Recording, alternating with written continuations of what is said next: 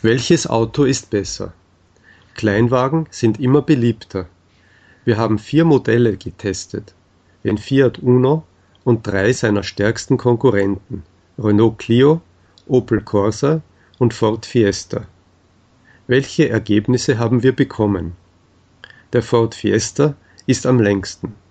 3,74 Meter statt 3,63 Meter beim Opel Corsa und 3,69 Meter beim Fiat Uno.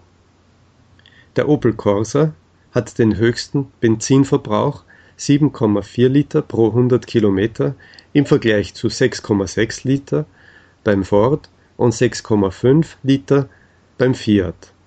Der Renault Clio hat die höchste Geschwindigkeit 160 Kilometer pro Stunde gegenüber 145 km/h beim Fiat. Der Fiat Uno hat genauso viele PS wie der Opel Corsa.